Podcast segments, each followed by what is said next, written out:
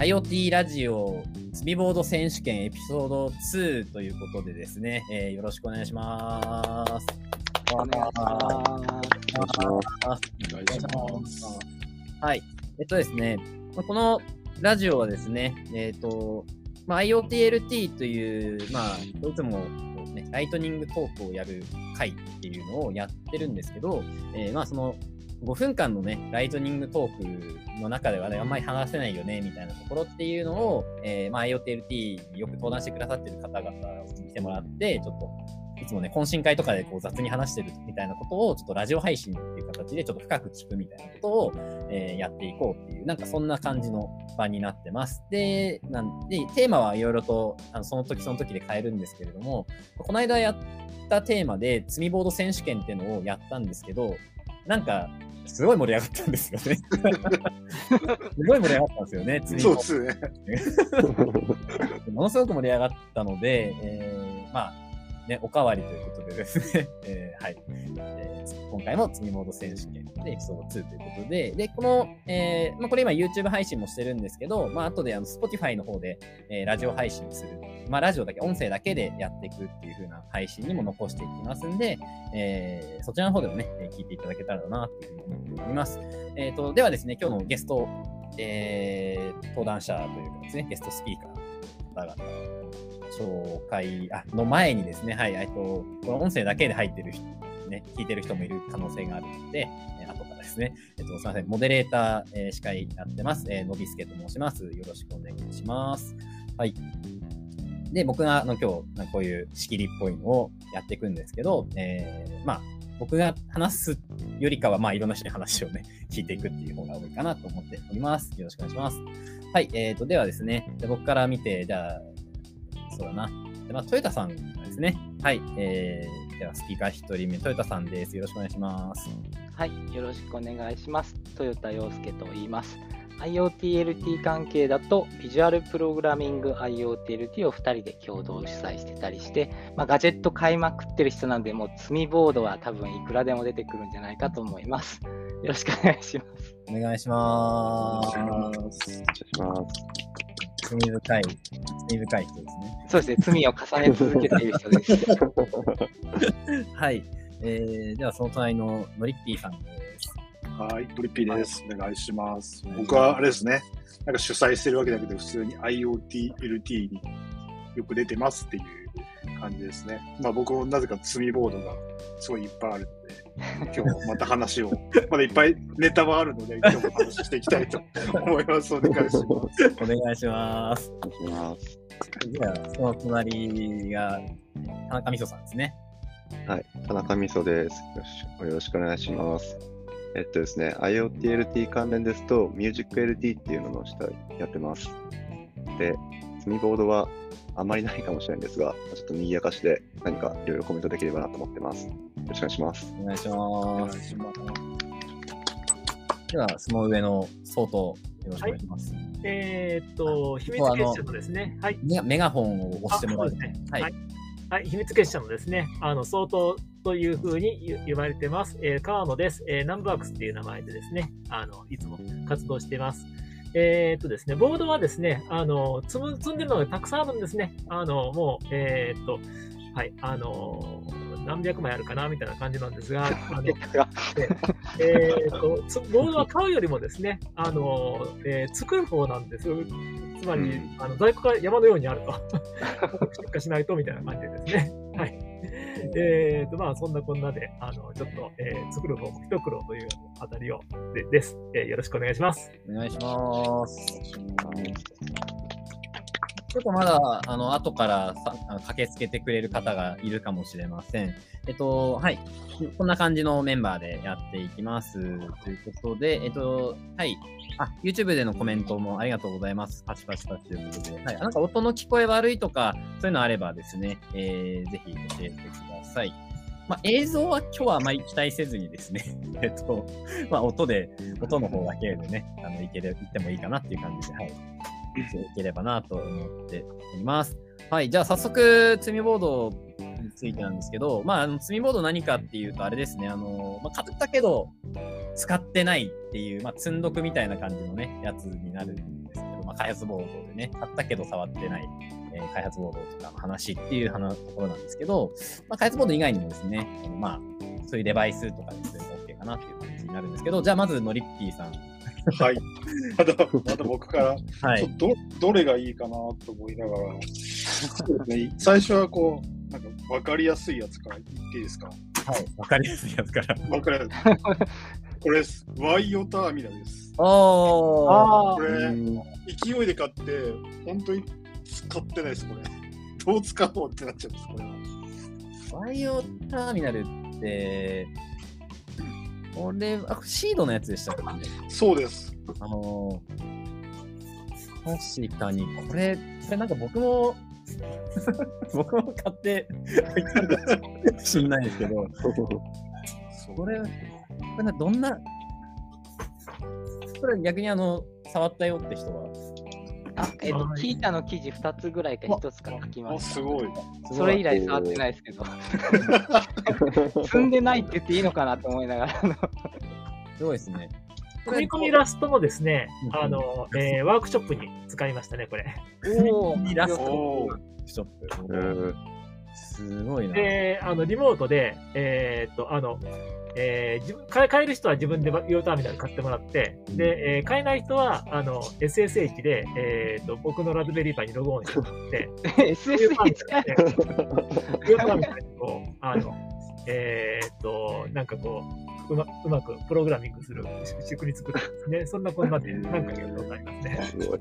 その話もめっちゃ気になるんですけど、本題じゃないものの。結構いろいろ、あの、その、えー、とやり方で、あの、えー、と、組み込みの、あえー、と、ワークショップをリモートでやったりしてます。うんえこれ、つつまり、ここれは、だから SSH 使えるってことは、まあどちらかというと、あれですか、Linux でラズパイプえー、ウオターミナル自体は、Linux は、えー、と、あの、使えないの、うん、まあ、使えないこともないだろうけれども、あの、えー、と、まあ、基本的には、アルビドみたいなボードなんですね。基本的にはそうなんですね。そうです。はい。で、えーっと、あのーラズベリーパイから、えー USB シリアルを、あの、えーでえーとあのしえーとシリアル信号を出して、で、ウヨターミナルにログオンし、えーログインして、あの、えーっと、あのーコントロールっていうか、あの、シリアルで制御できるように、えーして、で、いろいろプログラミングするみたいな、そんなことをやったんですね。うんうんうん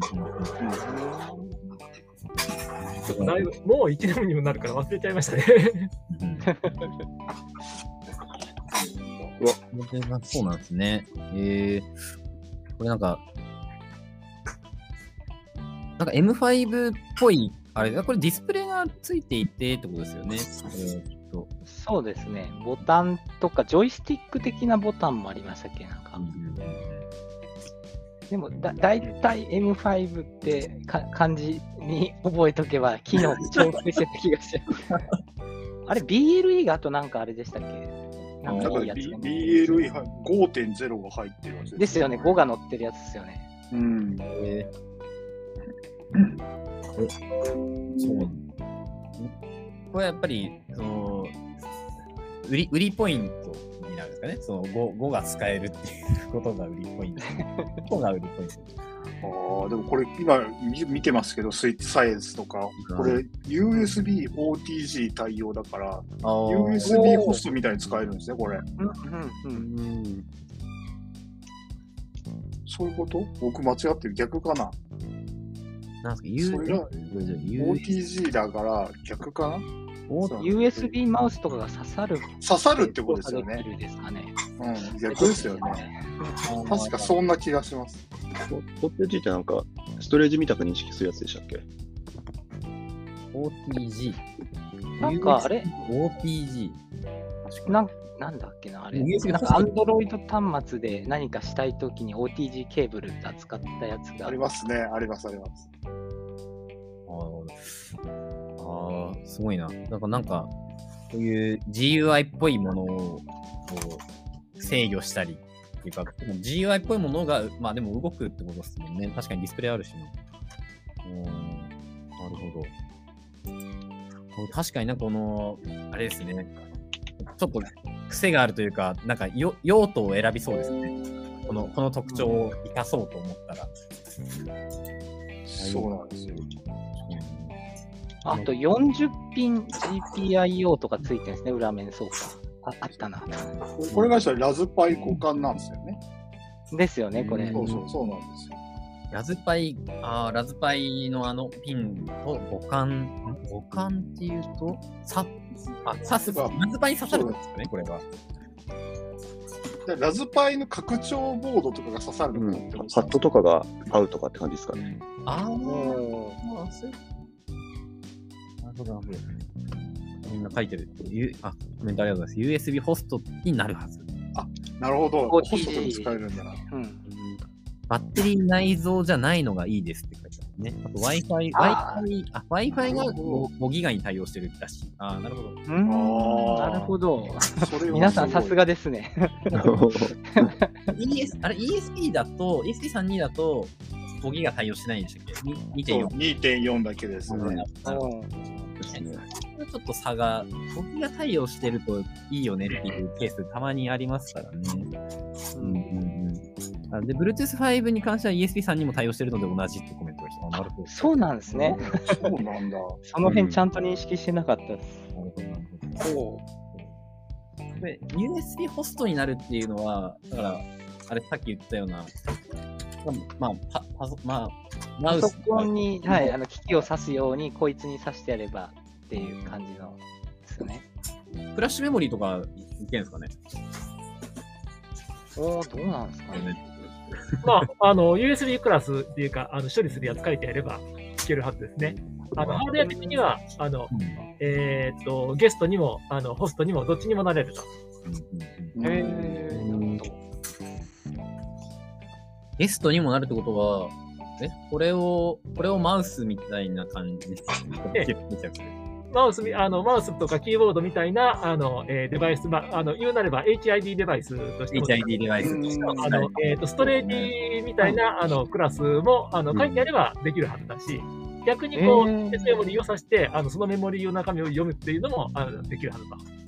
うん。まあ、実際にこう、ソフトの方で、たあの、どれだけ対応できる、できてるか、現時点でどれだけ対応できてるかっていうのは、僕ちょっとそこまではし、あの、触ってないんですけど、えー、じゃあなんかあれなんですね、あの、こう、なんだろう、外付けハードやデバイスみたいなものをなんか 作れたりもするみたいな感じなんですかね。そういう。悪いこともこう、あの、なんかこう、US メモリーにあの見せかけて、えー、なんか悪いことをするとか、そんなのも、あの、えー、いっぱいやります。まあ、でかいからな、なかなかそういうのも難しいんですよえね。ー、え、なんか、バッド USB ってやつですよね。そうですね。うん、名前がついてる。ホストにもなるし、ゲストにもなるみ、ゲストでいいのかな？ホストにもなるし、クライアントにもなるって言い方がいいのかな？あの、っていう、両方いけるよっていうのって結構珍しいって感じですか？なんか ESP どうなのかあんまり分かってないんですけど。OTG は結構、あの、ラズベリーパイゼロとかも確か対応してたはずですよね。あー、ラズパイ。ゼロもあーえーあー、そういう感じ。大きい。なるほどえー USB32 はなんか次出るやつぐらいかじゃん。あでしたっけ、まあ今出てるやつでもあの、あると思うんですけど、M5 とか流通してるやつ多分対応してなかったような気がします。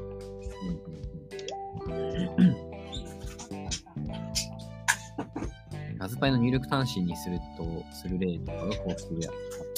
あー、ラズパイの入力端末にする例。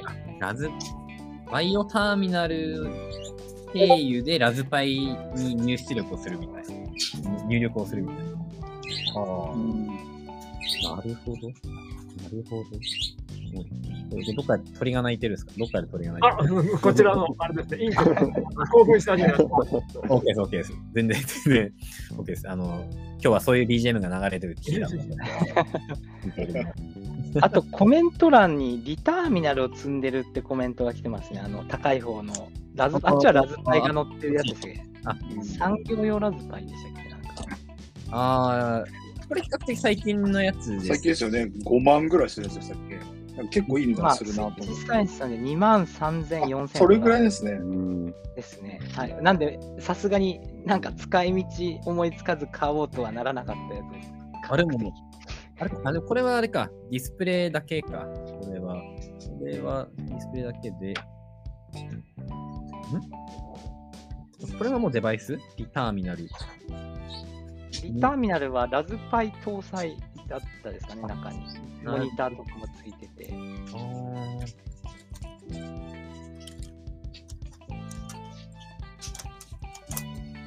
えー、これ、いや、そうですね。これを、これぐらいのものを積むっていう、なかなか。勇気がいる罪ですね。うんリターンになる。あ、秋月で、これでも23,700円。まあでもまあまあ、ちょっと積むには惜しい、積むには惜しい金額ですね。そうですね、1万円超えてくるとちょっと、ね、簡単には積めない。あ、そうそうそう、コンテストやってるらしいですね。えあ、あれ、MA さんがー投稿してましたね。昨日、今日とかの話じゃなくて、今日とか。なんか見ましたね、今日。来てましたね。拡張する何かを作る方のコンテストでしたっけ？なんかちょっとちゃんと見てない。うん。ちょっと見てみますか。えー、にもうなんか、しれっと2件目、2件目に行ってますけどね。はい。ターミナルの、これですね、リターミナル拡張モジュールコンテストですね。えー、2件目は、2件目は、ターミナル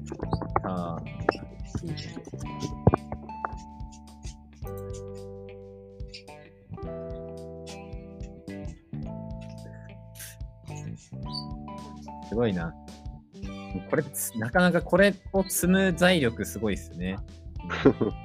持ってる方いるんですか？今現在ここにいる人で。私は持ってないんですけど。僕は持ってないですね。僕持ってないですよね。ああ、じゃあ、誰も積んでいないね。You- YouTube とか見て、なんか、ほとんどやっぱ持ってるのかな、何もコメント書かれてる方いないので、あ、唐揚げさんは踏みとどまるって書いてますね。あああ、ちょっとさらっとはポチれなかった感じですね。そっちないですね、やっぱり。そうですよね。そうですよね。だからこれ、なかなか積み、積みボードになりにくいやつですよね。そうですね、やっぱ価格がちょっと、価格がねですよね。うっかり買っちゃうがないとね。かなか。えちなみに今出た値段の話ですけど、いくらまでなら気軽にポチれますか？みたいな。罪罪を重ねる原因になる値段は？みたいな。いやー、どうだろうな。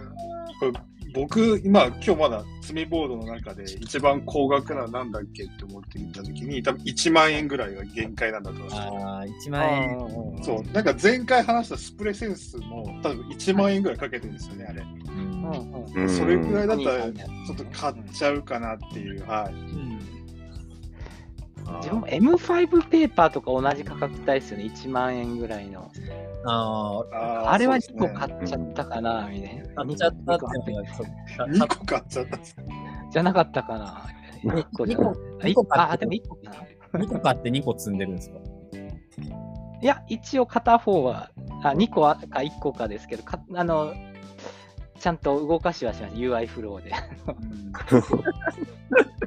なんか、これいいっすね。あの、どこまでやれば、こう、はい積み積み認定なのか、いや、それは積んでないねっていう、なのかっていうところがうん出ました。うん、確かそうなんですね。あの、動かしたらもうちょっと触ったとか、開けたとかが、そうですね。あの 罪をもう生産しているのか、あーその後置いとくと罪になるのかがちょっと、うん 成仏、成仏。M5 ペーパー、いいですね。M5 ペーパー3件目って感じで書いてあるかな。3件目。やっぱリリターミナルは持ってないって人が多いですね。うん、うんなかなか、あれ、聖子さん確か買って記事にしてましたよね、海外だと。なんかお仕事でか関わってるのかなとかちょっと思いつつ、聖子さんの場合。今 V、V、V1.5、1.1が出てるということで、変わったんですかね。ペーパ1.0とは変わったみたいな。うーん。やっぱ積みボードって、えーっと、あの、同じようなジャンルって、こう、例えば積んどくとか、あるいはプラモをつあの、えー積むとかありますけど、えー、と本はまあ積むだけの人が多いですけど、プラモっていずれこう老後の楽しみに取っておくことがあるんですよね。あのそういうようなこと言ってる人がいるんですよね。ああ、先の将来。ボードって皆さんどうするつもりですよ積んだ後。いつかは、いつかは消化するつもりですか？それとも、あの、まあ、積んでもう、あの、そのままでいいや、みたいなあるいはこう、なんか、最近あれですよね、えー、なんかボードのこう、ミュージアムとかできてますよね。なんか自分でそういうのをこう、施設ミュージアム作る、作るつもりが。確かに。そうですね。そもそも覚えてますかっていうのもある 可能性がありますけど、積みすぎると、あの。まあでも、眠り続けて復活ってパターンはガジェット系あるんですよね。あの、あの、展、多分 Maker Faire 東京とかの試作をしようって時に、うん、あれこれやりたい、あの部品いる、買った気がする、あった。みたいなのが、部屋の中探したら出てきたみたいな。のがあって。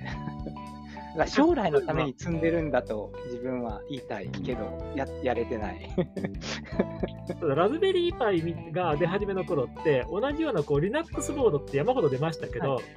あのね、ラズベリーパイの例えば初代を今使おうとすると、おなんか懐かしいねとか言ってこう言われるんですけど、例えば、あの、えっ、と、あのー、何かこういざっていう時に同世代のテーブルボードを持ち出したりとか、あるいはこうね、あの愛天堂で、あの、えっ、ー、と、ライガックスだったかなんか、そんなこう、えっ、ー、と、ああの、リラックスボードがあったりとか、まあ、それを持ち出してきても、今、あの、リラックス自体がダウンロードできなかったりして、積、む、積みますよね。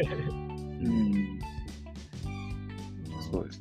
あれ、ラズパイだと、例えば4とか3で使ってる SD をそのまま1とかで使えるんでしたっけ？使えます、使えます。まだ、まだ動きます。ね、おお。じゃあ、あれ、ワンって無線がないやつでしたっけ？ワンは無線がなかったかな。2ぐらいまで。いるんですよね。確か Wi-Fi。one、one って。2ぐらいからが。はい。えー、なんか2ぐらいまでなんか無線なかったみたいな印象があったんですけど、うん、あ、2、あ、2なかったかもしれない。有線で LAN ケーブル挿してたようなイメージがあるんですよね。1はそれやってましたね、あの LAN ケーブル。ドングル買おうかな。40ピンじゃなかったんですよ。26ピンだったんですよ。あ、おお、そうなんですね。なんと。なるほど。コメントを見ていくとですね、さっきあの、あのリターミナルか、あれですね、YO ターミナルかのやつのコメントで、画面付きだし、イベント用にいいかなと思ったんですけど、イベントがない。なるほど。展示会に良さそうみたいなののテンションで買うっていう流れ結構ありましたよね。 Maker Faire あ確かに。リアルイベントで、なんかそういうディスプレイ的に使えるのいいよね、みたいな。ただない、うん、今ないですよね。確かに。まあ、それ、状況もあって、ね、そういうふうに積んでるみたいなのも、まあ確かにあるかもなで、ちょっと、この投稿を見て思いましたね。あとは、えー、っと、M5 ペーパー3つ持ってる。3つ。すごい。私、あれでした。2つ買ってんのはコアインクで、ペーパーは1個でした、さすがに。コアインクありますね。ちっちゃいやつですよね。コアインク。ちっちゃいやつですよね。電子ペーパー系です、あの M5 の先に出た。はい。なんか、ちっちゃいやつ、ペーパーの4 3分の1か4分の1くらいのサイズしかないやつです。これ、サイズの、サイズの違いなんですかね？そもそも。あ、いや、デバイス自体が全然別全然違う。はい。別種ですね。これか。コアインク開発キットってあ、そうです、そうです。これ、これ、これ。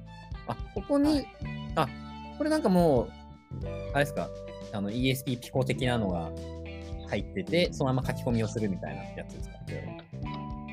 これもそうですね、あの、それ単体で動くやつ。これ単体で動くんですね。あのー、はい、なんかあの、アトアトムエコーとか、なんか、ああいうの の雰囲気ですかね。それ単体でも、まあ、うん、いけるよね、みたいな。ああ、これ、これ知らなかったな。コアインク。4000。あ、これ確かに積みそうですね。勢いで買っちゃいそうですね。そうですね。あの1万円は1個で抑えましたけど、こいつは2個買っとくかって確かに勢いで買っちゃいそう。あ、でもこれ、逆にい今ちょっと気になりました。欲しいですね、ちょっこれちょっと買ってみたいなって思いますよね。と。うん、4000円か。ちょっと、はい。私はあの気軽に買えるのは1000円レベルなので、ちょっとこれは。家庭内倫理を通すのがはいはいまずいですね。なるほどな。リンク。皆さん、ボードって買うときって、基本的に個単位なんですか？値段次第ですかね。僕、い基本1個って決めてますね。収集益ある方は、なんかこう、あの利用用、鑑賞用なんか、あの、えーと保存用で3つ買ったりするじゃないですか。保存用私は鑑賞用すごいですね。るなら、鑑賞用はないですよ。はい。検検証用と実稼働用で 2, 本2個は本買いますね。ああ、そっか、みそさん実運用で動かし続けてるから、壊れたりもしそうですもんね。あの、24365ではい。動かしたら、そのうち。ええそうですね。検証機もやっぱり必ず必要なので、うん2個以上は。私は安いやつだとあの通信させるみたいな、特に Wi-Fi、Bluetooth 系乗ってるとあの2台を使ってなんかやろうみたいに、おやるかどうか別にして思って2個ってパターンが結構、あ M5 系多いですけど、なんかそういうパターン。はいうでもなんか、そうですね。ちょっとこの辺分かりそうですね。値段次第で2個っていうコメントがやっぱ来てるんで、なんか、うんい2個買うがデフォの人もいるっていうのが面白いですね。なんかね。う ん最近のシリーズは私2個、2個ばっかりですね、多分あの、アトム U とか、あとあの、新しく出た方のピスタンプ C3U っていうんですかね。あーはいはい。このうん辺あの辺全部2個セットで買っちゃってますね。価格的に安いしね。やっぱあと2個あると、あの、不具合が、不具合なのかどうかっていうのも比べやすいじゃないですか、手元で。ああ、1個ダメな時にもう1個でやってみてう。そうですね確か。に、そうですね、焼いちゃったかなみたいな感じで。う ん何かやらかした後に、え比較え用に。それを聞くと、なんか、複数買うっていうのの正当性があるように見えてきますね。確かに。うんまあ、あとは特に M5 系だとあのすぐ売り切れちゃうので、やっぱ出た時に複数台買ってこないと、後から手に入さっきらなかったり。の予備検証機をもう1個って時に、2つ目買えないっていうパターンですね。2個欲しいなって思った時にね、買えないかもしれない。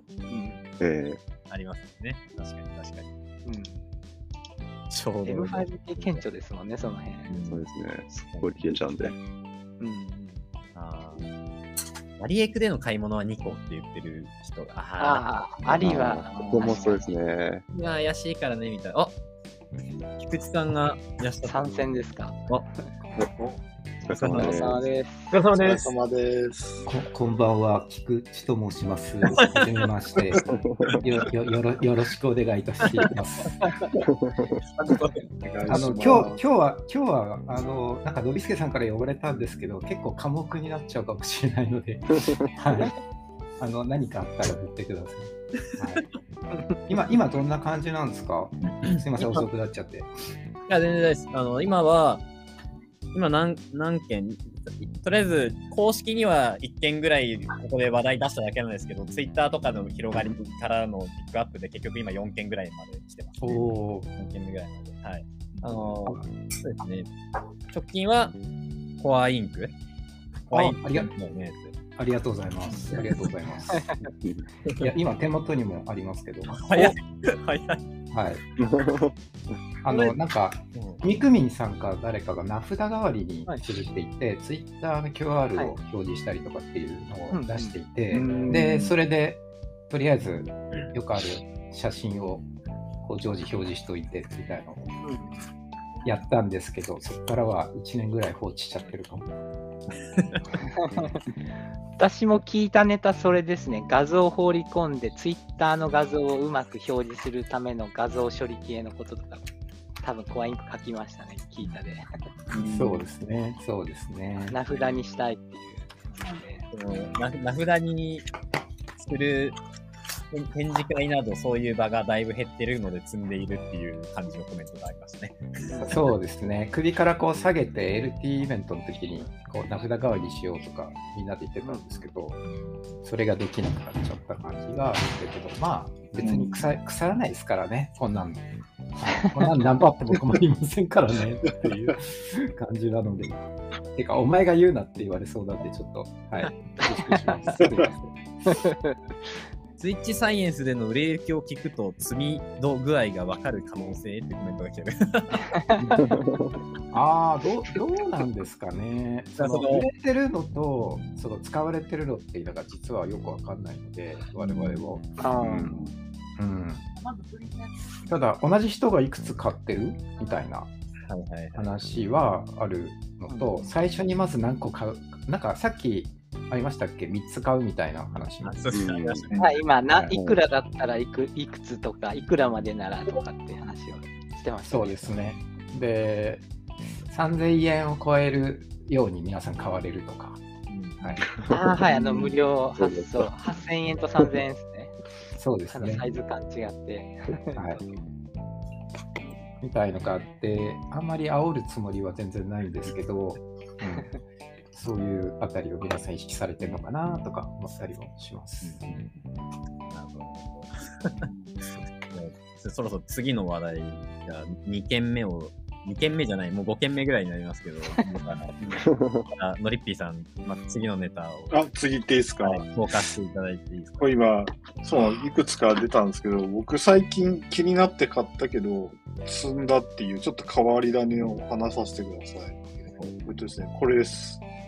お？えっと、CH559 っていうマイコンのボードなんですけど、これアリエクで買ったんですよ。PH55。559。これ、なんか USB ホストになるマイコンらしくて、出た !USB ホスト。話題の。USB ホストにしたいというだけで、あの、買ってみたんですね。えー、すげえ。えーもうこれに USB ホスト IC とかググったら、その話題の記事がお皆さんそうおおいくらぐらいなんですか、これ？これ、むっちゃ安いですよ。数百円だったと思う。これマジあ、マジか？ほうえー、めっちゃ安い。数百そう。ちょっと僕今確認してますけど、そんな高くなくて、気になる。これ技術書店でもなんか最今のに12でもこれについて CH 系のなんか本出されてる方いましたね。うんえー、あ、これ用の本ですかこれの？でこのでアルディーノとかそういうのではい。これ使ってみたらっていう本を出されてる方います。めちゃめちゃラズパイっぽい雰囲気あるのに。そうですね。見た目の色とか。開これ開発環境的には、なんかアルディーノ的な何かでいけたりするじゃこれは今積んでるからわかんないですよ。これ釣りボードっぽいそこなんですよ。完全なる罪です。あこれ嘘つでも1500円くらいでこれ買いましたね。送料込みで。僕は。アリエクで。でも1000円ちょっと2000円しないかなってくらいですかね。あこれ面白いな。データシートです。中古なので実際のところで読めます、面白いな。あ、でもなんか、あれですね、GitHub にこう、ね、あるので、あ、待ってね。一応ですね、あの、アルティの開発環境に移植はされてるんですね。ただ、コアが、あの、805、インテルの8051っていう8ビットの、あの、えーと命令体系あのから発展してるので、あの C がですね、アルティーノと同じような C が使えないんですよ。かなり制限があります。まあでも、なんとか、あの、えーこいつ用のあの書き方をすれば、一応アルティーノ開発環境でプログラムができると。アルディーノ使えるんですね。使えますなんか、それはなんか夢が、夢があるというか、なんか、ちょっと、積まない手法がいけそうな。うん。へえあれ、ツイッターのハッシュタグ付きの追ってたら、スイッチサイエンスさんでなんか委託販売が始まると聞きましたみたいなツイートが。えーっとね、今ちょっと見てるんですけど、秋田先生がボードを出して、あ、秋田先生がね、ボードと、違うな。秋田先生がまず書籍を、CH55X はどうでしょうっていう書籍を、ああ、そう、今それですね。あの技術書店で出されていて、で、その後で、それと連動する形で、秋田先生監修のボードが4種類出てくると。アルドゥイーノ型と、えーラズパイピコ型とみたいな、そんな感じの4種類のバリアントを今、作られていて、で、それがキンキン出てくるのかな。これそういう CH55 なんちゃらシリーズみたいな感じってことですかね、これは。えっ、とね、CH5512 と89っていうのがあって、うん。でうん、いわゆる中華系、中華系 IC ですけど、IC というか中華系の PIC なんですけど、うんあの、めちゃくちゃ面白いのは、5多分ね、552を作って B 品？性能がやばそうなものは、デグレードして1として売っちゃうみたいな、多分そんなことをしてるんじゃないかっていう、なんか話をしてたような気がする。面白い、面白い。だから、あの炙ってみたら中身が共通、実は同じじゃないかみたいな話を、この前、えっと、この前日曜日かなに、あの、LT で、別の LT でされてたような気がする。うん、CPU みたいですね。そうそうそうそう。さすが秋田先生と言いながら、いろいろ見ていて。で、CH552 ってあれ、実はあの、今、えー M5 スタックの、えー UART 変換、USB UART 変換にも実は使っていて、はい。それに今、切り替えたところですね。そういう使い方もされているものです。おー M5、M5 スタックのあの中で使われているものなんですね。えあとあ、にも使える。にも使える。はい。うんあの、いや M5 の場合はそういう意味で単目的で、そういうファームウェアを焼いた状態のものを変換だけのために使っているという感じで使われていて、で、まあ、当然それ単品でも多分ボードにして使える激アツマイコンなのかなっていうことで、USB 機能とか UART とかそこら辺のが充実してる機種らしいと。なるほど。だからマイコンとしてちょっとしたことをやろうと思ったら、アルディーノとかが今値上がりしてるけど、今価格見るとこれ200円ぐらいなんですね、1個大体。そんなにないですか？だから、そう、だから実自分でこう実装してなんかもの作ろうと思ったら、確かにこう CH55 系を使うのは、多分一つありなんだろうなって思います、なるほど、なるほど。なるほど。確かに、確かに。それぐらいの金額ですよね。確かに。うんこれを組み込んだ製品を作れ作れそうだね。そんな感じですね。ああ。やっぱりなんか、U- USB 関連の機器をとか、そういうガジェットを作る人たちって感じなんですかね。そういうのああれなんですかね、僕も勢いからキーボードが作りたくて、あ、キーボード買ってみたんですよ。なるほど、なるほど。試作、キーボード沼そう。僕もなんか別になんかちゃんとしたキーボードを作りたいってよりは、あの、キキャドの、なんて言ったのかな、コマンドを入力するじゃないですか。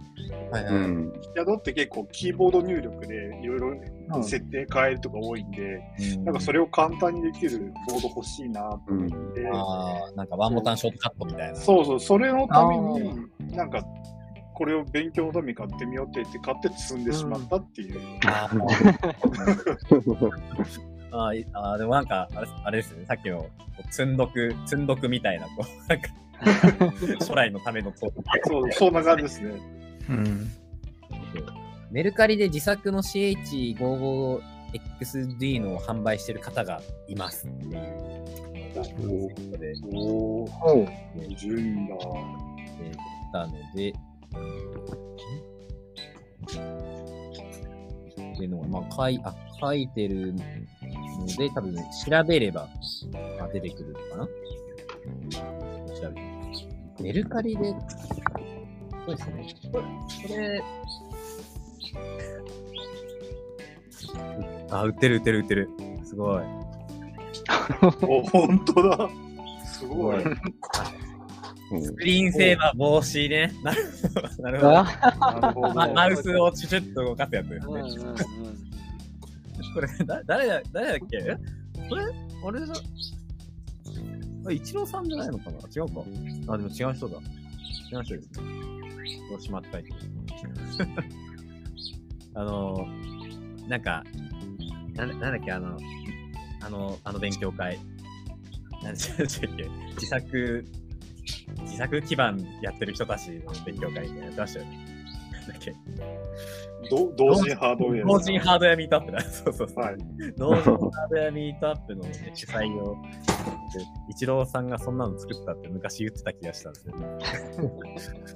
これよく見ると観光基盤で作ってるんですかすごくないですかこれ。だとしたら。これ、確かになんか、すごい、ここどういう状態なんですかね、これねい。や、多分今拡大して見てますけど、いや、すごっと思って。要は、あの、おみ、なんだろう、要は、きなんだろう、キキャドとかで設計して、はいエレクローとかこれ出してないんじゃないですか。自分で、え？そっか観光基盤でろ露光したりして作ってんじゃないですか、これ。観光基盤っていうのはちょっと僕ピンときたいんであすけど、、本当ですか？自分も凄さが実は伝わってくるかいやら。、これあの、作ったことある人わかると思うんですけはいはいど、すっごいめんどくさいんですよ、これ。これ、そういう、そういう PCB の業者に出してるわけではないっていう。ないと思う。自分で全部やってるんだと思います。観光基盤を作ろあのうみたい海外の PCB 業者にですね、出すっていうのは、この10年ぐらいでポピュラーになってて、で、最初はこう、ブルガリアに出すっていうのがですね、ブルガリ20年ぐらい前に 公開されたんですね。で、それより前はどうやってたかというと、あの結局もう一つ作って10万コースだったんで、あのアマチュアは全部あれです、あのえーと OHP シートにですね、基板を、あののパターンをあの書いて、書いたり、レーザープリント出力したりして、でそれであの観光基板っていう、サンハイトの観光基板っていうのがあって、それに焼き付けるんですよ。で焼き付けて、ええ焼き付けて、それであの、えーっと、あの、塩化第二鉄の溶液って、あの、さ錆びた鉄の溶液ですね。それに、あの、つけると、あの、えーそういった基板ができるんですよ。ほこれですかそういうのをこう昔はあれですね、あの、えー、1980年代、90年代って言ったら、そういうのが当たり前の時代だったんですね。今ではう。もう、へーあの、工場に出すのが当たり前になってますけど、うんうんこれ、こういう、こういうやつですか？これここれ、これすっごい大変ですよ。おそうなんですね。作るの大変でした。なんかあのーや、屋台のあの、型抜きみたいなことをやってやってくるんですよね。今やってるのはあれですね、あの写真に載ってるのは、あの、えっ、と、スルーホールじゃないけど、ホールあれですね、穴開けてる。開けてるやつですね。うん。うーん。この、この作業が一番苦行なん。ですよね。あうんあ。穴、さそっか。そっか。なんです今はこうあのガラガラスエポキシの基板ですごいこう加工しにくいですけど、あの昔は、まあ、多分これもそうじゃないのかな、あの紙エポキシって言って、あの紙ベースのですねあの基板だったんで、すごい加工しやすかったんですよね。あの穴開けるなんかもすサクッと開け開けたりして、結構気持ちいいですよ。紙ベース。紙紙で紙です。うん紙フェノールってやつなんですね。へーそうですね。ちょっと、僕が、僕が全然知らない、あれですね、ちょっとすごいな。そんな感じだった自分もついていけてないですね。すげえすげえみたいすごいな。面白い。いや、なんか、あれですね。で結局今もあの、えー海外にあの注文して1週間でやってくるとはいえ、あのもうどうしても明日基板欲しいとかいうふうな時はもうこのやり方使って作ったりとか。あと CNC でガリガリ削って作ったりとかですね。うん。ですね。これもすごいな。でもこれこれがもうこの10年前とか、十何年前とかこれぐらいだったってそんな感じですね。うんじゃあ、じゃあ今、今僕らがこの会話とかをしているのとかを、だから10年後ぐらいに誰かが、あの時なんか中国に発注してたらしいぜ、わらみたいなこと言ってたりするわけ。そう そうとかね、キキャドとか使ってたらしいぜ、すごくないみたいな。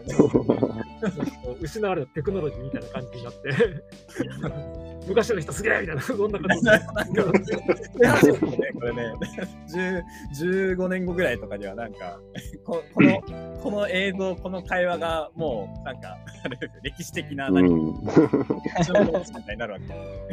今、インターネット老人会っていうのが流行ってますけど、IoT 老人会っていうのがあって、昔はね、ESP32 っていうのがあって、またおじいちゃんのそんな、話絶対そうなる。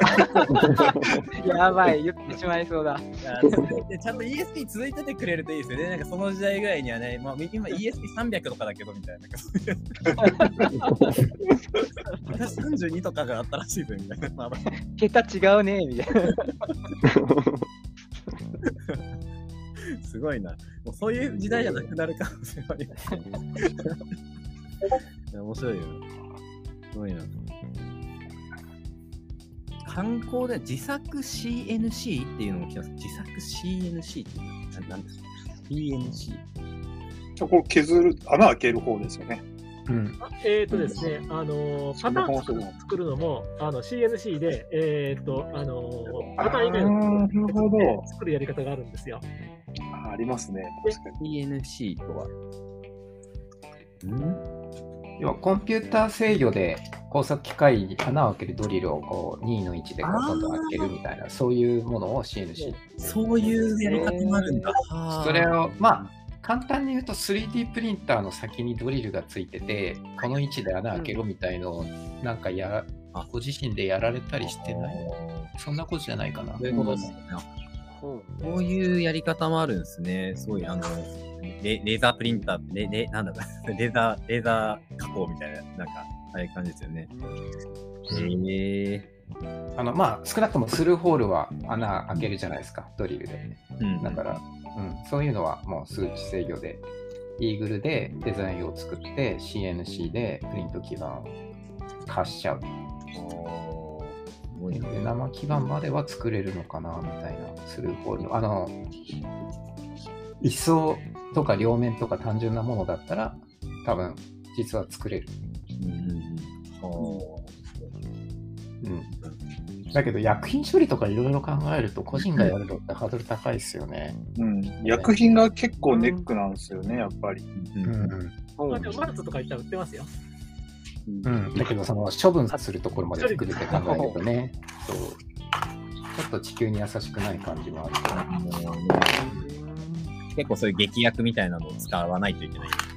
あの、銅を溶かす、表面にある銅をエッチングして溶かすみたいなことをするので、うんほうんまあ、溶液はそういうのが溶けてる感じ。だから、レジストでみたいな、そう、エッチングでって、飯田さんもおっしゃられてますけど、そういうような話なので、うん。うん。まあ、そこら辺もノウハウがあってですね、うん。まあ、サクッと世界ではいいんですけど、まあ、そこら辺もね、あのもう失われた知識になるんでしょうね。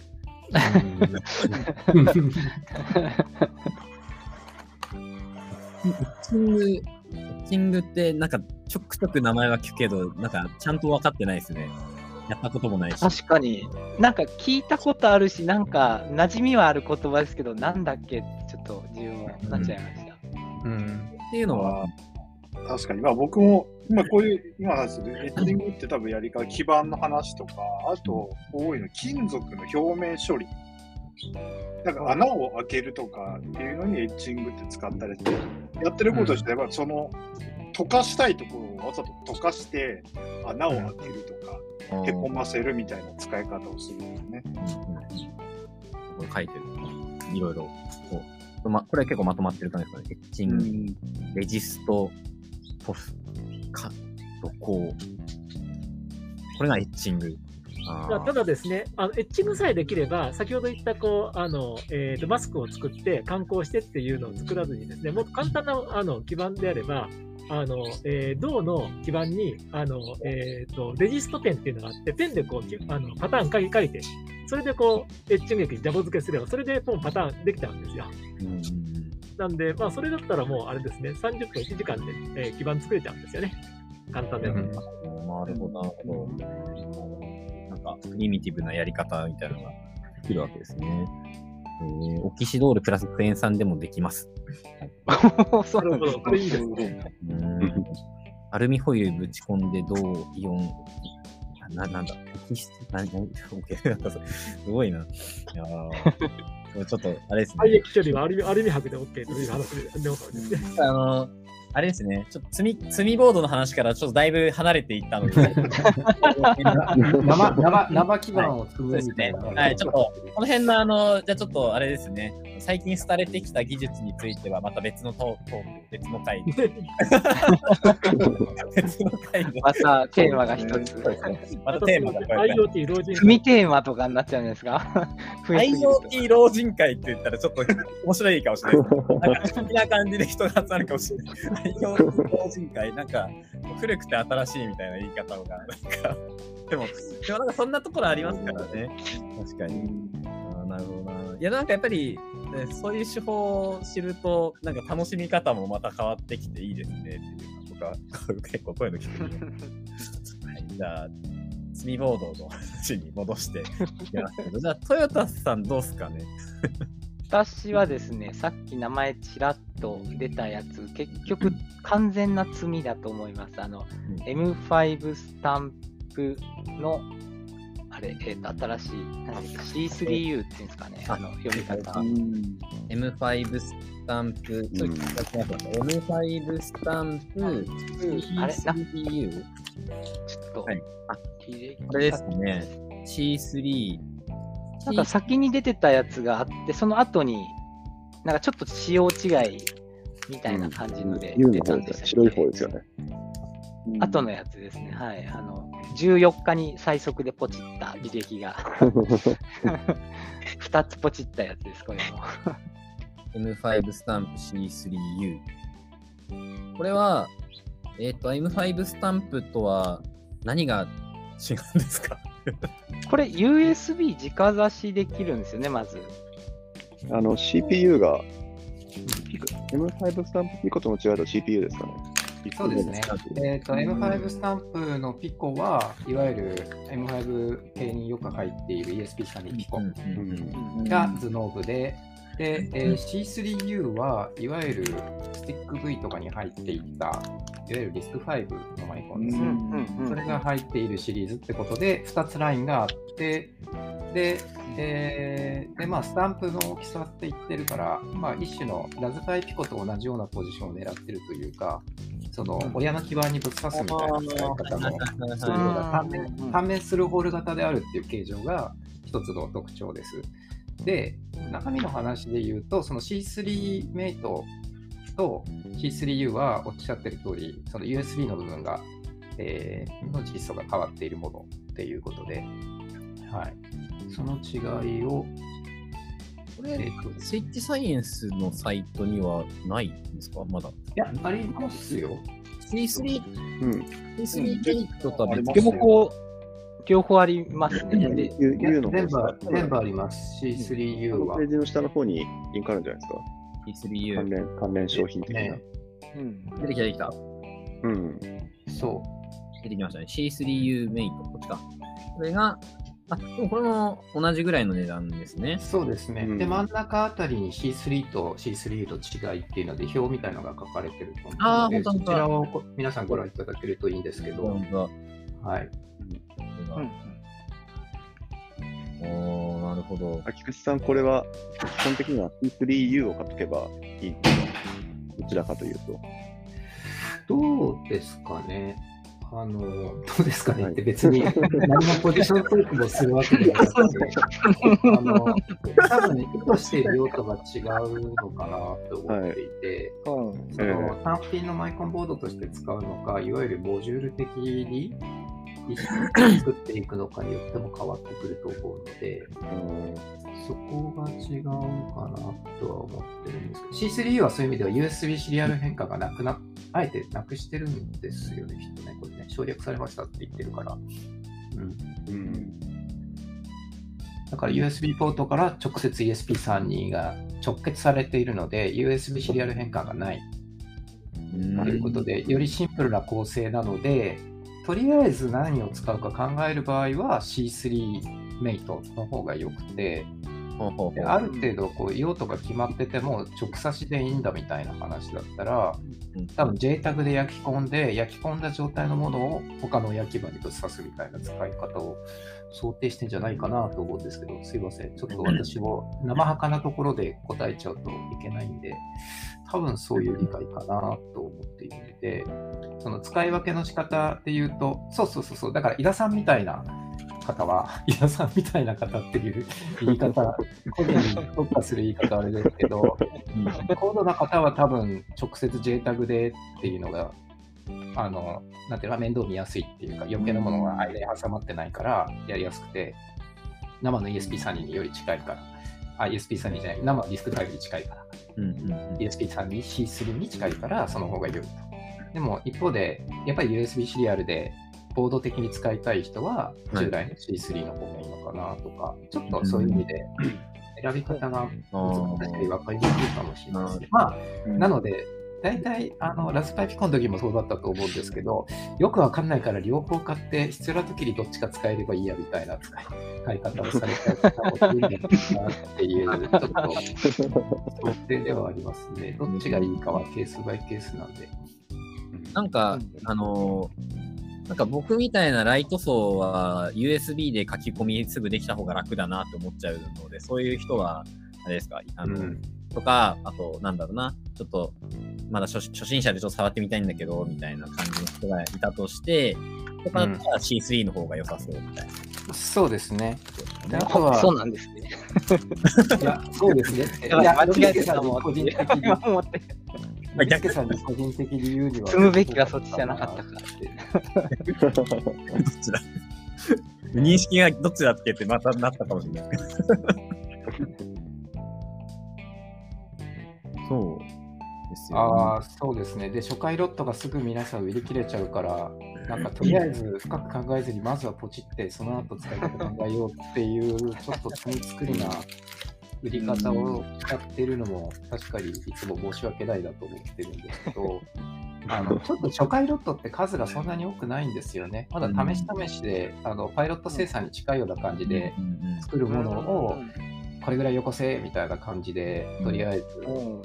はい、あのーまあ、分配してもらうっていうか、日本向けと中国、他の国向けみたいな感じにしているので、ちょっとそんなに数多くないんですよね、最初のロットって。だからちょっと皆さん、あの、ね、なくなっちゃうっていうのもあって、焦られる部分もあるかとは思うんですけど、はい。まあ、ちょっと最初のロットってどうしてもね、あのそのあたりで安定生産に入ってないので、ちょっとリスクもあるので、うん、いや、そんなにあのとりあえずどう使っていいかわかんないんだけどっていう方については、そんなに慌てずに、あの本当に次のロットっていうのはそんなに3ヶ月先とかそんなことは絶対ないので、あの他の作例を見ていただきながら、そのうんイイノベーターの人たちが使っているのを見ていただきながら、じゃあ自分だったらこっちの方が合ってるかなみたいのを、それでまた動いていただくのがいいのかなというような、なんかすみません、優等生的な発言で申し訳ないですけど。ありがとうございます。なるほど。え？なるほど。結構でもなんかやっぱわわかんない単語結構僕の中で出てますね。あの、あえそうですか？いや、そう、J、J タグって何やろみたいな。あ自分も分かってないです、J タグは。J タグ。実はどうどうでしょう？相当、相当説明されます、J タグ。えーっと、あの、えーと本来はですね、あの ARM の、えーとチップに対するデバッグの、まあ、仕組みなんですよね。書き込んだりデバッグしたりする。なんですけど、えーっと、ディスク V でもデータの使えるようにこあのこれはしてるような感じなんですね。で、えーっと、一応本来はあの4ピンのですね、えーっと、配線で、タえーグなんですか？そういう。で、データグのインターフェースやってるんですけど、これは USB 経由でデータグが使えるようになってるんですよ。うん。ということじゃなないんかかそういう感じうんうんうんかな。はい。はい。いわゆるデバッグポートの仕様で IEEE の仕様なんですよね。で、いわゆるし基盤の検査とかデバッグに使うんで、焼き込みだけのものではぶっちゃけないんですけど、その標準化された規格の4ピンを使って、まあ、コードを書いたり、えー、てか直接マイコンに働きかけられるますよっていうイメージで捉えていただけるといいと思うんですけど、はい。でなるほど C3U はあの、えーと USB がちょ直接あれですねあの CPU につながってるんで、JTAG だとか、まあ、そういったのもできるんですけれども、あのえー、と例えば、ブートロードを飛ばすとですねあの、えー、と通信ができなくなっちゃうんで、そういったあのいろいろあのいじり倒したい人は、まあ、C3 の方がいいあの安定してるかもしれないですね。うん。で、はい、なんか、そうコメントも、ね、本来は C3U 一択なんですが、C3U の、えー USB シリアル機能の Arduino サポートがまだ微妙なので、入門は多分あの、えーとうん C3 のも方でもうん4ピンをタッチやれば JTAG 使えるはず？多うん分そのはずだと思うんですよね。うん。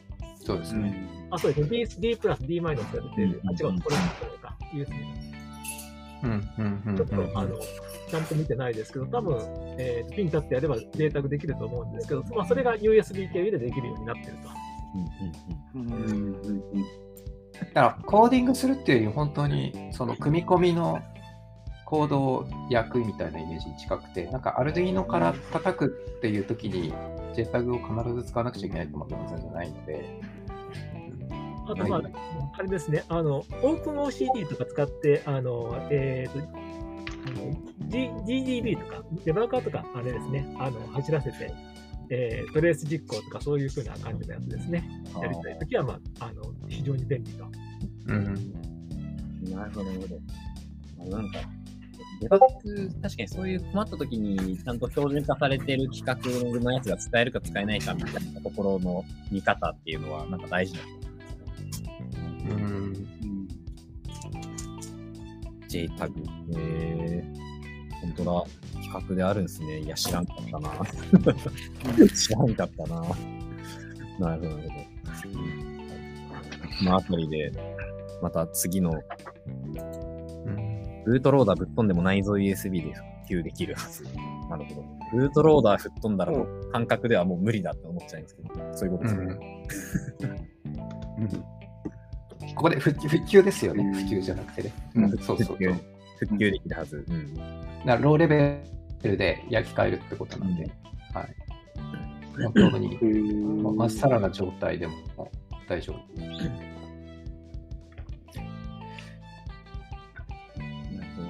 なるほど。スタンプは確かにでも積みがちというか、そうですねしかもうん5個セットとかあったりするので、はい、5 そうですね個セッ。トは5個買わなくちゃいけないのかなとか思われる方は、あまり単価気にせずに単品を買われた方がよろしいかなと思いますね。これあの単品が売り切れて5個セットはまだあるよみたいなのそういう状態になったりするんですかえーとね、どっちの方が売れ行き早かったかな。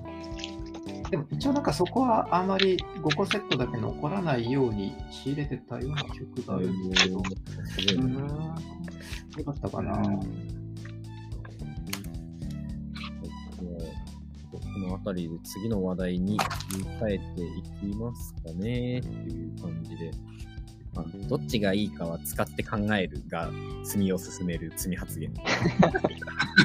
申し訳ございません。大変申し訳ございま まあ確かにまあ、まあ、とりあえずどっちも買って、うんなんか、なんんかなんか右上に PR とかなんかテロップ出しとかなくちゃいけない それ本当に今回タイアップでもなんでもなくて、たまたま通りがかりなので、はい、私の言うことは。これ面白いですね。ちょっとあの、ちょそのうち、ね、スポンサードしてもらって、こういうのね、これぐらいの人が聞いてるんで、みたいな。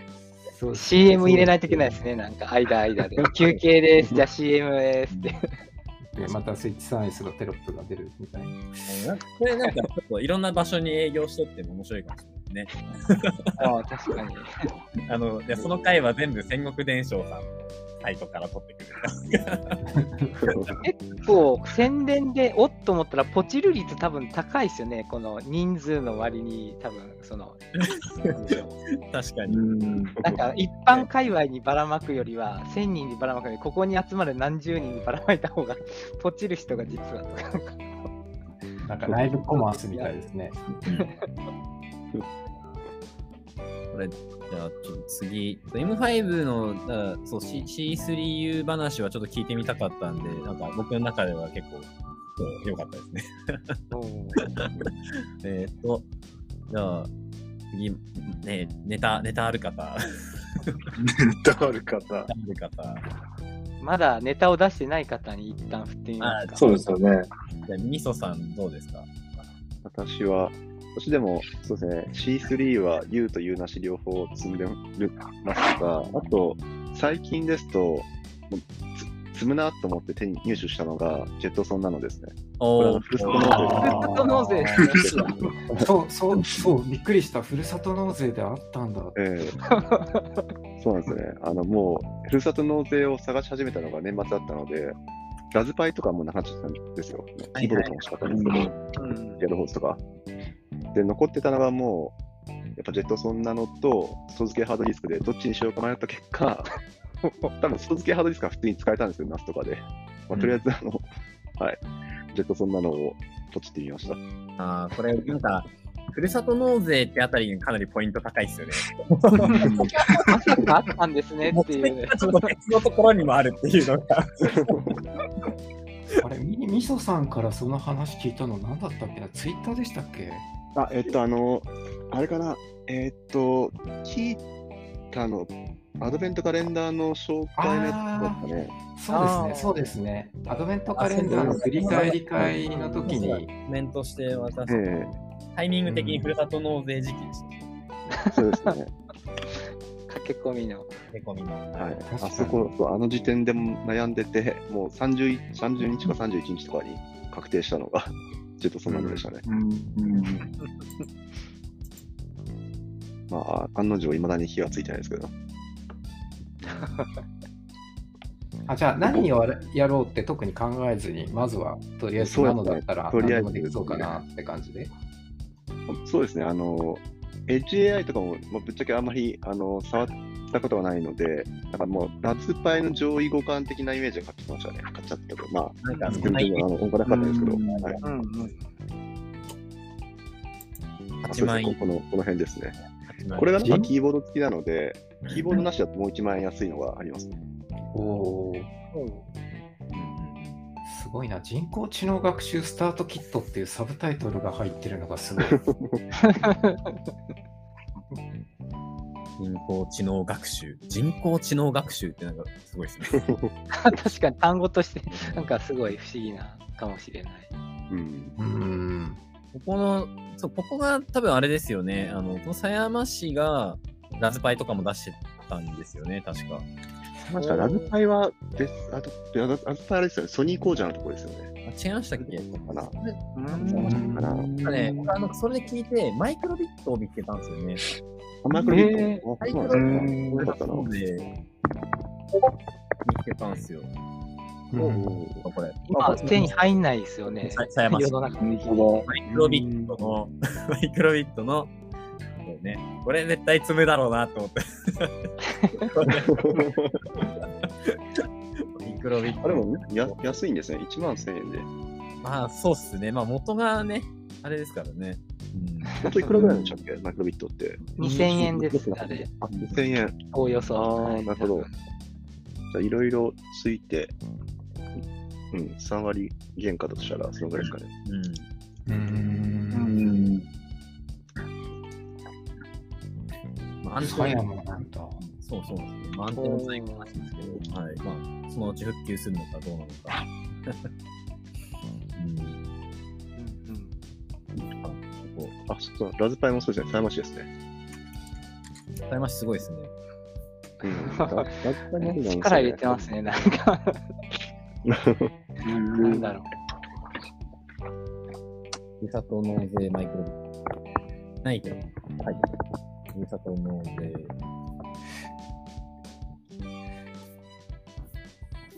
う。もう、狭山茶が一番に出てきて、まさかデバイスがあるとは思いもしないですけど、あの、すごい。あスイッチサイエンスでふるさと納税できるみたいな感じ。優しいですね。じゃあ、新宿で他の区の皆さんにってやつです。でなんかね、ほら楽天でふるさと納税できる時代だから、ちょっとそのうち、ふるさと、スイッチサイエンスでふるさと納税とかね、なんかあったら面白いかな。うん、あ秋葉とかでこういうの出てほしいですよね。ああ、確かに確かに。千代田区、千代田区。よろしく。千代田区、確かに。千代田区千代田区お金持ちだからフルーツ納税しなくていいわ。そうなんですよね。そう。そうそう。23区ややってるんですかねその税。確かに聞いたことないですね。東京のふるさと納税、なんか、かに。でも、せ世田谷区とかあったような気がするな。あのそうね電子部品はないですけど。ねえ。渋い。もう手に入らない M5, M5 系をなんか、あの 返礼品にして、納税額を高める。でも、ある、あるにはあるみたいな感じですかね。あ、千代田区あるんだ。なんかお俺だけとかそんな感じじゃないですか？いや、ないな。ないっすね。もない、ない、なさそうあれですね。うんクリアウトしてますね。なさそうですね。うん。なさそうな感じがする。うんやっぱり、ちょっと、あれですね。天狗になってそう。フットスタジオの新事業にしちゃう。のびすけさんが。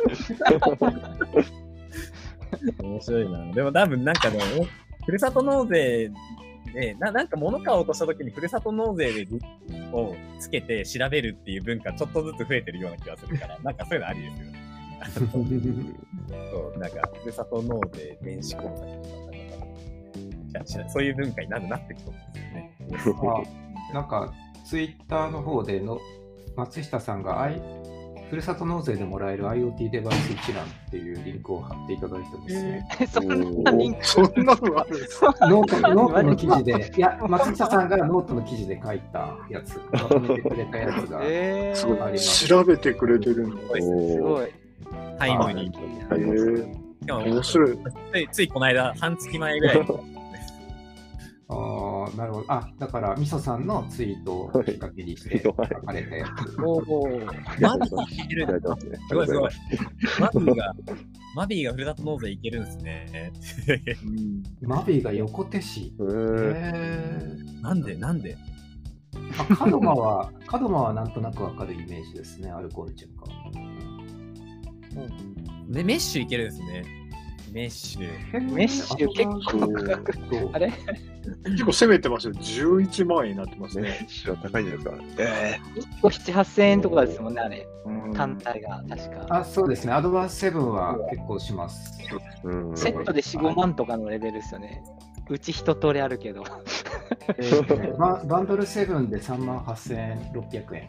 うんこの辺すごいな。ああ、じゃああ、と妹。えー、宮城。おお、結構ある。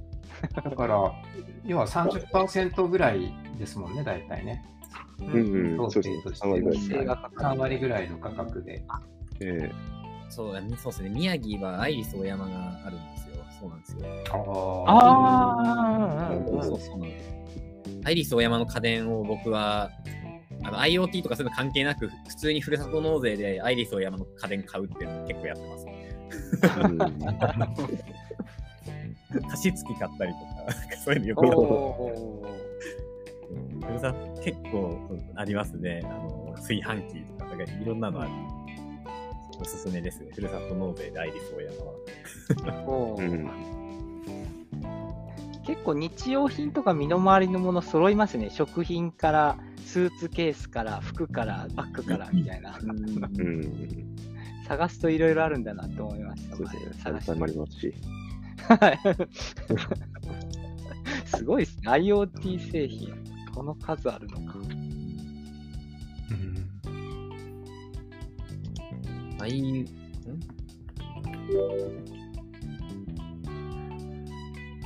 マートリモコンがある。それ、それキット。ふるさと納税でそれキットが出るという話があった。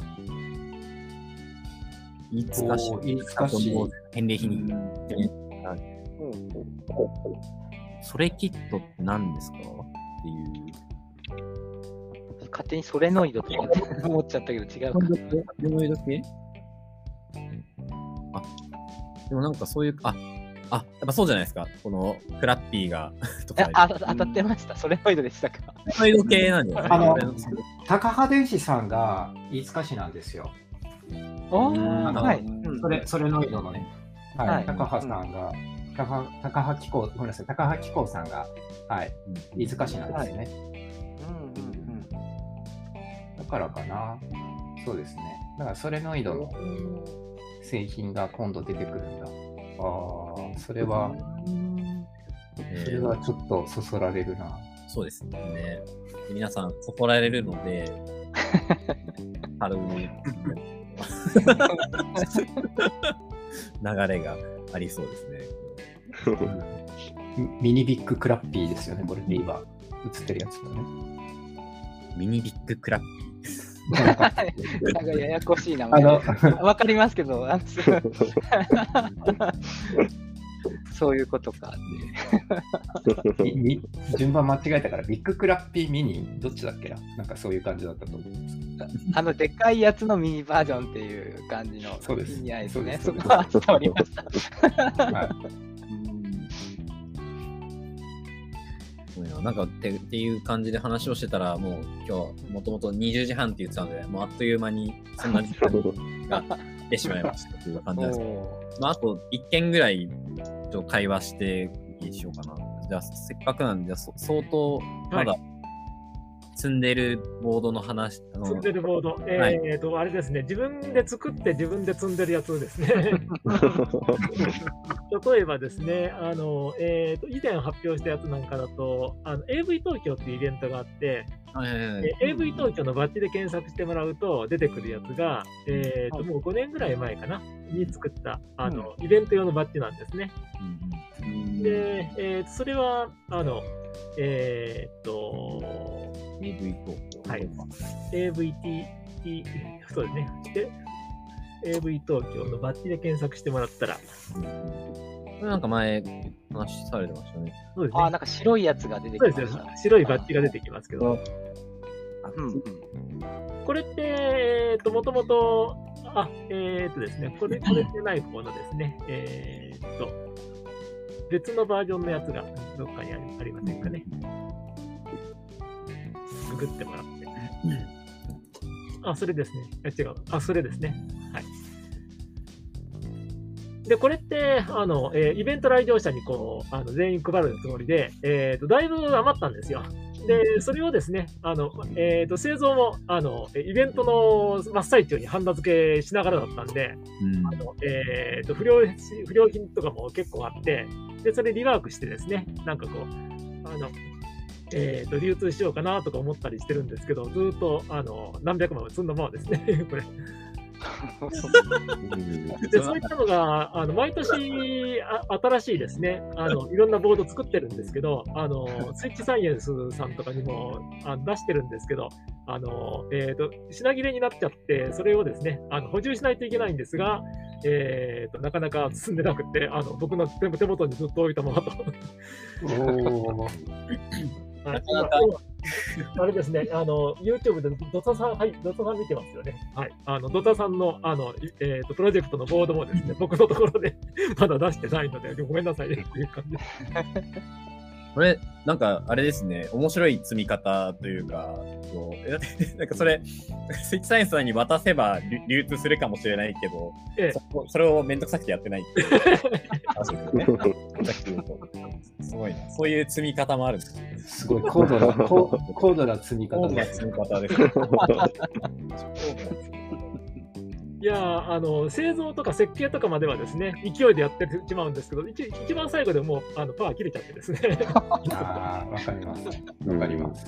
なるほど。方いや、あの、ワン最初のロットは出すんですよ。そその次がですね。いやーノリッピーさんもそういうパターンの積みボードってあるんですか？今手元でちょうどあります。1個だけ。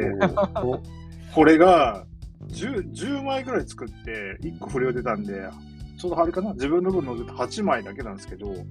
あの、RP2040 をつけて、でこの上のやつが ESP32 なんですけど、ピコ V30 っていう、アレクサコネクトキットが、ファームが入ってて、別に ESP32 として使えないんですよ、これ。アレクサ専用のチップみたいなのがあって、それをだから、このラズパイの RP2040 で制御しようって言って作ったんですよ。うんうん。で、実際に、あの、アレクサのそのセットアップは行くんですけど、なんか最後に、その、このデバイスに Wi-Fi の設定書き込むっていうプロセスがあるんですよ。で、それが、あの、うまくいかないっていうので、今、あの、フォーラムに問い合わせしてるみたいな感じで、それが動いたら、あの、ちょっとだけですけども、出そうかなっていう状態で。うんうん。コメント来てますけど、あれですね。実装するのめんどくさくなって、板は作ったけど、放置してるやつ。あるあるですよ。あで あるあるですよ、これ。あれあれなんですね。あるあるです。確基板も発注して、あのやってくやってくるんですけど、あの大体タイムスパンがですね、1週間とかちゃうと、この1週間で息が切れちゃうっていうか。それってあの、P- PCB、A, A までやらずに PCB の板作るところだけやって、アッセンブリは自分でやろうかなって思って、その時は思っていたみたいな感じですか合ってるこれ、認識。そうですね、あの、えーまあ、PCBA やったとしても、あのデバッグも、あの、なんかこう、やらなきゃな、みたいなところでずーっと。A までやったとしても。あ、そっか結局、あの1ヶ月か2ヶ月ぐらいして、あのえーっとそもう一晩ぐらいでガーッとややっちゃって、それで一一気に済むと、そんな感じですね。ピコ V30 アトム PS ラムの中に入ってるやつや。ピコ V30。そうなんですね。もう全然 ESP32 ピコの3.0のこと？あー、まだ技的取れてないやつですね。はい。ああ、でもこれはピコ V30 はまたちょっとそれと違う、違うと思ってたんですけど、これこの名前で出てるので、うーん。お V30 あそう、いうのあ、は、キツキで売ってますね。あー、出てますね。出てますあざってことは別のやつかな。これ別のやつだと思って PS ラムとは別ですね。そうです。はいこれその Amazon Alexa の、その、えこれ書いてある Alexa コネクトキットっていうものが使用されていて、もうデフォルトのファームウェアが入ってるんですよ。で、これがなんかブラックボックスになってて、なんでこれに対してすごいですよ。こんななんか形してて、ピンアサイ見ると U ワードしかないんですよ。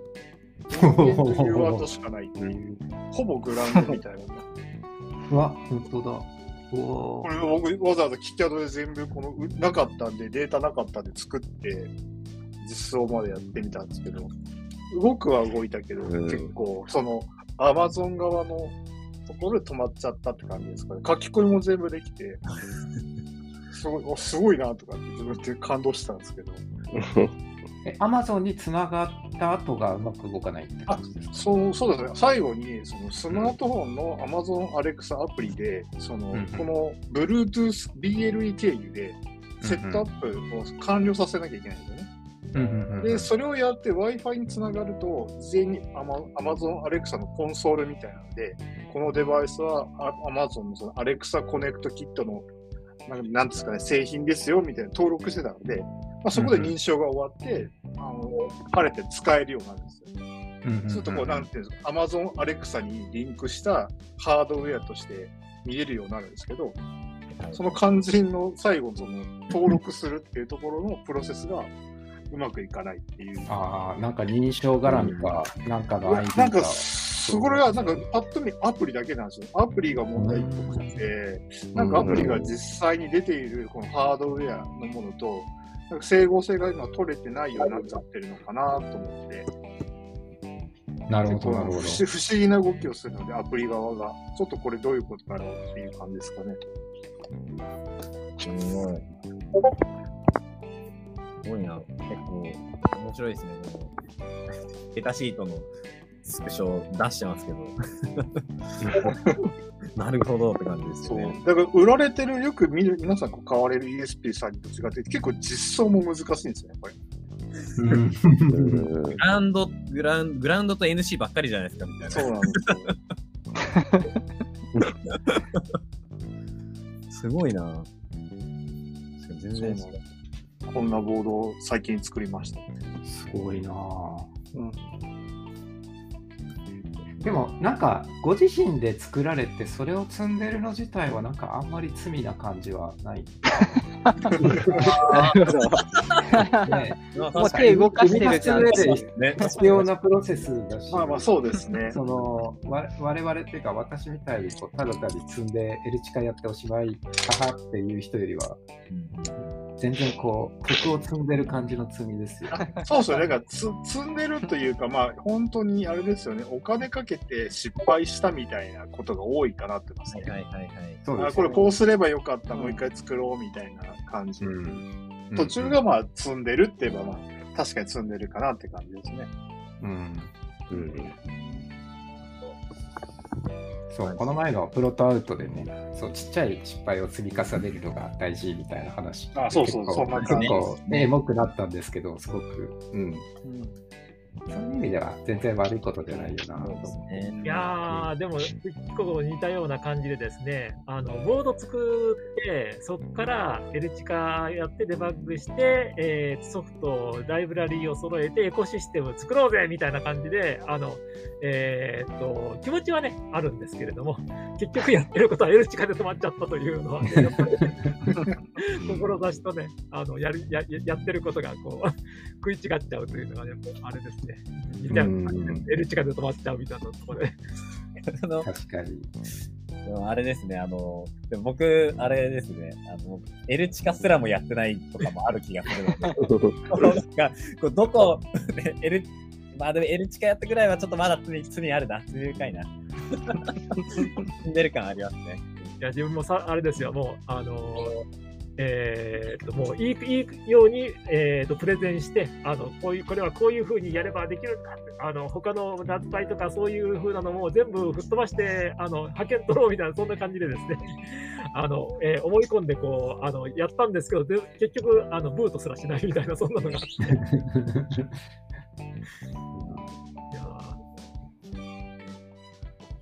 方にもいろいろあるという。ーはい。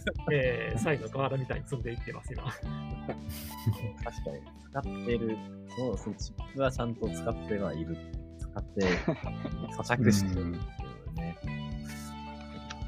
あと、なんとなくもう、こうあれですね、僕の中では、IoTLT とかで、あの、LT したらもう、積んでない。ネタにしたからいいや!みたいなのは、ちょ、なんとなく僕の中でもあります、ね。あの、そこに今行ってないやつはまだ積んでる認定みたいな。で積みボード消化 LT 会とかいいかもしれないですね。あ。ああ。うん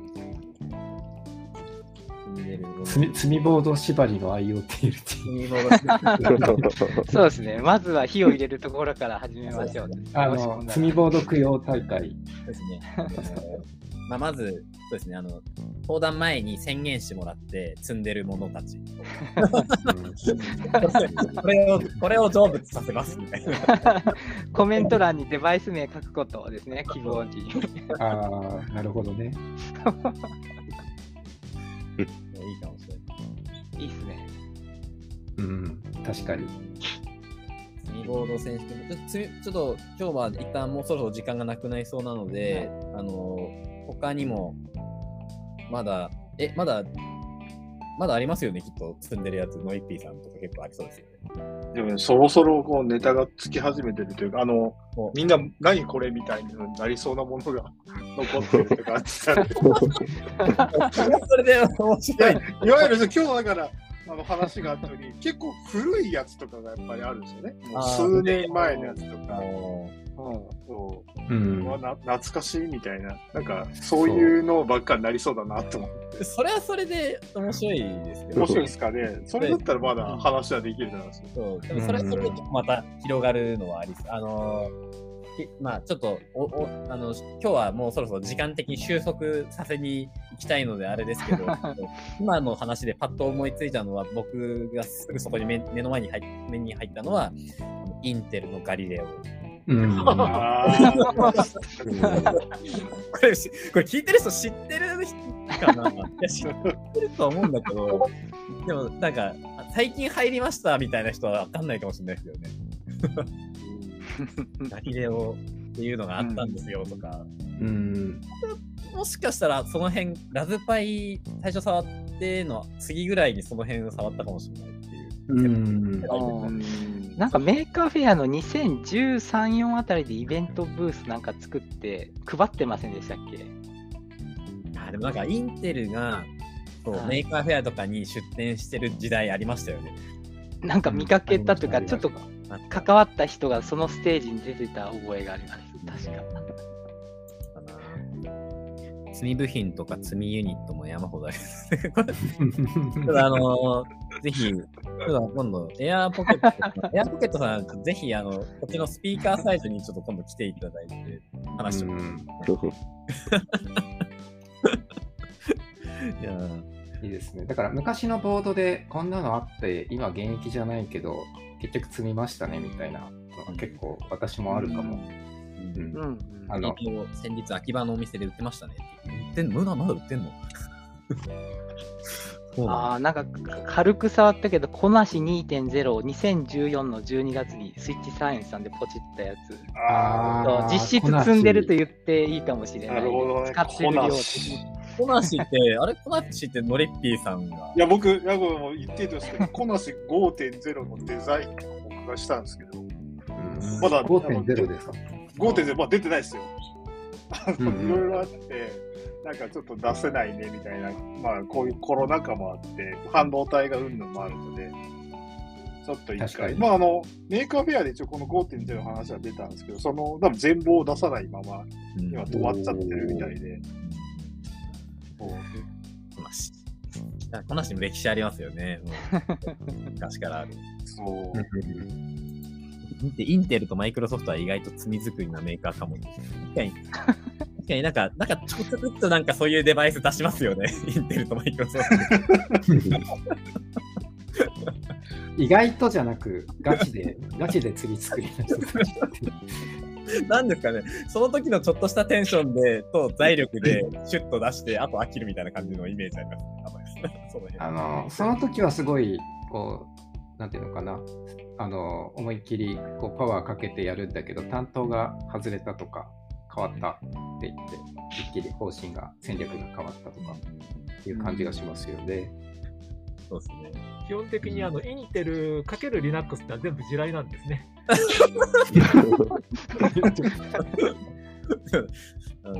あエジエジソンとかもね、その辺、あれ、そうですよね。エジソンもそうですね。うんでしょ、インチだから。積んでるというか、どこかで腐ってるかもっていうコメントが。うわ、きつい、きついが、まあ積そうなんみっていうのだはね、あの積み将棋の積む積むの漢字ですよね。積み、積む、積む、む。積み将棋の積みね。ゴンベンの積みね。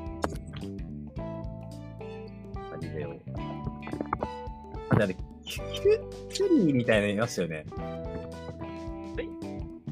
キュリー、キュリー夫人のやつ、なんだっけ？インテルの、なんだっけ、キュリーみたいなやつ、なんだっけ？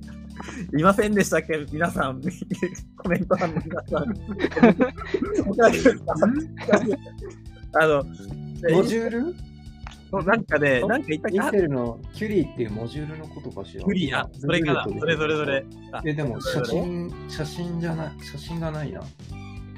インテルキュリー、マイクロコントローラー。そうそうそうそう。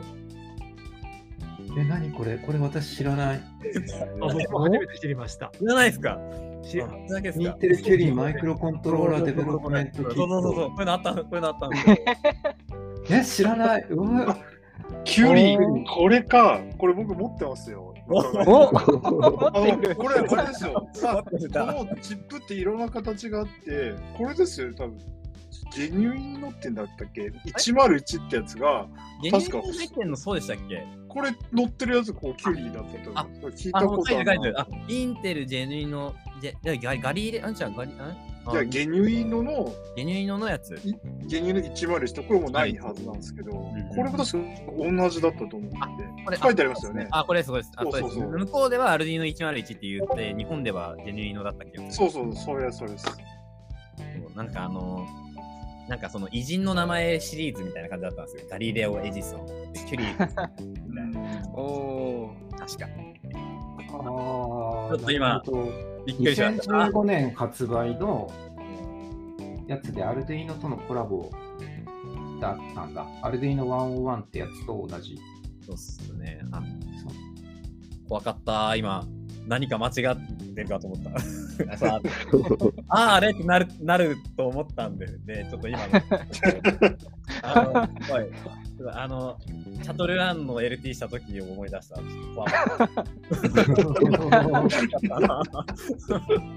ああ、ありましたね、だと思ったんですけど、みんな。反復横跳びじゃないんですか？みたいになっちゃったみたいな。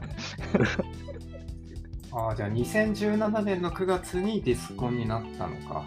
なるほど。それは記憶にないかも。多分確かにだいぶ前ですね ESP32 がなんか出てきたタイミング近かったんだろうなと思ったの。ESP3 人の裏側で、そう、8 8266とかが出てきてたから、確かに、はいなんかそのあたりでちょっと負けちゃったのかなっていうのを当時。確かに。確かに。うんこんな感じがしますね、これは。確かに。そうそう、そうなんですよ。なんかあれですね。他にもなんか、今、知らないのありましたね。僕が知らないのは、あれ待って。ふるさと納税の行き過ぎた。インテル、ギソン、ガリガリなんか、これな、これ、これも知らないのありますね。ジュールみたいな。うんうんこんな、エジソン、ガロリガリレオ、ジュールの3つが出たんだ。エジソンの皇族みたいな感じであったんですかね。ジュール。うんこれも知らなかったな。これ、これは知らなかったっけ 結構ありますね。うーん。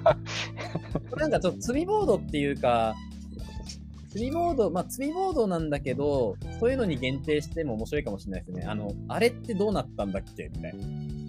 うん今、スイッチサイエンスの方のデータベースを販売終了っていうタグで今、いろいろ見てるんですけど。なるほど。